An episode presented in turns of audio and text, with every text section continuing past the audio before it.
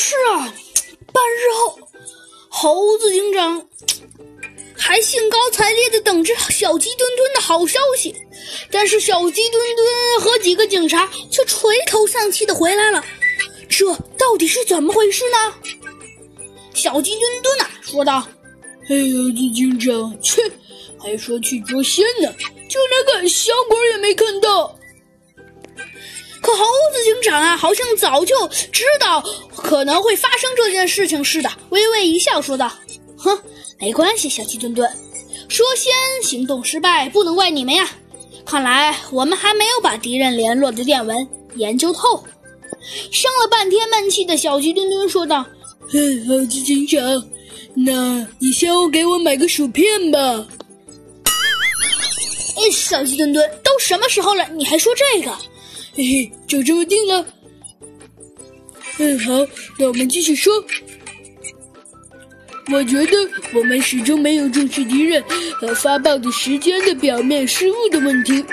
我自然认为那个数字不是发表时间，而是人人是人是，而是敌人联络员花仙乘坐的飞机出发的日子。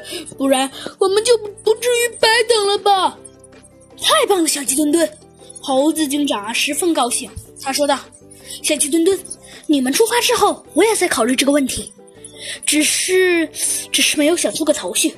你的意思是说，敌人电报中的这种这种歪诗勾画出的敌人的行动的时间？但是说到这儿，突然好像什么东西响了一下子，吓了猴子警长一大跳。”猴子警长急忙，急忙向前看去。哎呀，小鸡墩墩好像太激动，一不小心一头栽在了椅子上去。哎呀，猴子警长没有关系了，好，咱们接着说。但是，对，小鸡墩墩，你赶紧继续把你的想法说下去啊。嘿嘿，但是没有了，我的脑子想不了那么多。呃，哦，好吧，小鸡墩墩。原本啊，猴子警长非常高兴，但是一听这话，显得有些失望。这时，猴子警长发现，发现了报务员金丝猴中尉的目光，正看着，正看着猴子警长警察局院子中的花坛，眼睛里还迸发出了兴奋的眼神。